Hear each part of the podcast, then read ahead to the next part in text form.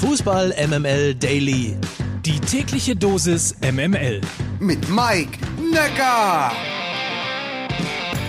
Guten Morgen hinein in eine neue Woche. Heute ist Montag, der 31. Mai und ihr kennt das jeden Morgen kurz und knackig und wie immer komplett subjektiv ausgesucht. Nachrichten aus der Welt des Fußballs.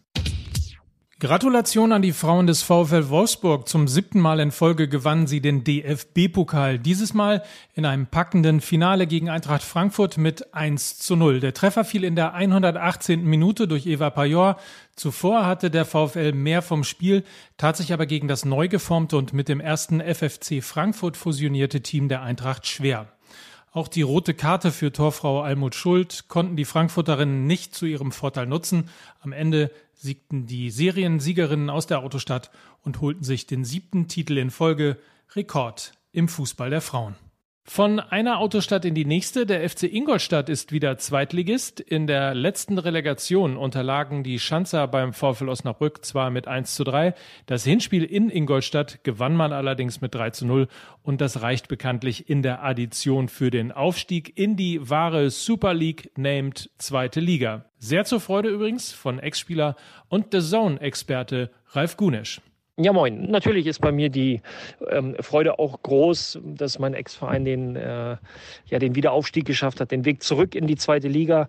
Ich durfte das, das Drama letztes Jahr in der Relegation gegen Nürnberg im Stadion miterleben und, und habe gesehen, wie, wie die Spieler, ähm, der Verein und alle drumherum wirklich gelitten haben. Vor allem diese Art und Weise in der sechsten oder siebten Minute der Nachspielzeit ähm, den Aufstieg eben zu verpassen. Umso schöner, ähm, dass es natürlich dieses Jahr geklappt hat, auch wenn das das Rückspiel auch wieder sehr, sehr zittrig war. Aber man hat den Weg zurück geschafft und ähm, ja, befindet sich einfach wieder in der zweiten Liga und ähm, ja, drückt die Daumen, dass es auch eine möglichst äh, erfolgreiche Saison wird.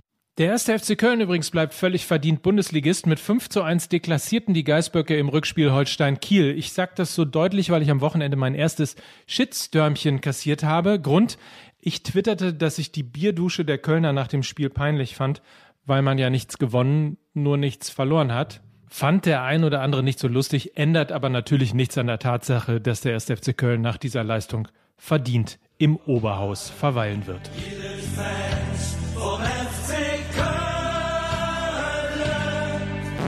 Ach, und äh, bevor ich es vergesse, Horst Held wurde nach dem Erreichen des Klassenerhalts von seinen Aufgaben als Sportchef beim 1. FC Köln entbunden. So, und dann bleibt ja noch die große Frage, was war eigentlich mit Pep Guardiola im Champions League Finale los? Overthinking, den Lieblingsbegriff von Lukas Vogelsang, hatten wir ja schon bei Nagelsmann nach dem DFB-Pokalfinale und nun erwischt es also auch noch den Coach von Manchester City, der aus Sicht vieler ohne Not mit einer völlig neuen Formation am Ende verdient als Verlierer vom Platz gegangen ist. Seine Mannschaft zudem natürlich auch, denn der 1 zu 0 Sieg von Chelsea war aus meiner Sicht nie gefährdet. Aber lassen wir mal die Profis ran. Mickey Beisenherz, wie siehst du das denn eigentlich mit Pep? Das war äh, einfach wieder so ein Classic Pep-Moment. Ne? Eigentlich hat man äh, erwartet, dass er das schon im Halbfinale macht. Jetzt hat er sich zumindest Zeit bis zum Finale gelassen jetzt mal wieder den ganz besonderen Moment zu wählen, dass du den torgefährlichsten Spieler einfach dann auf die Sechs stellst, wo man sagt, äh, ja, da hing ihm quasi so Salz- und Pfefferstreuer, hing hier so ein bisschen quer auf der Hirnrinde.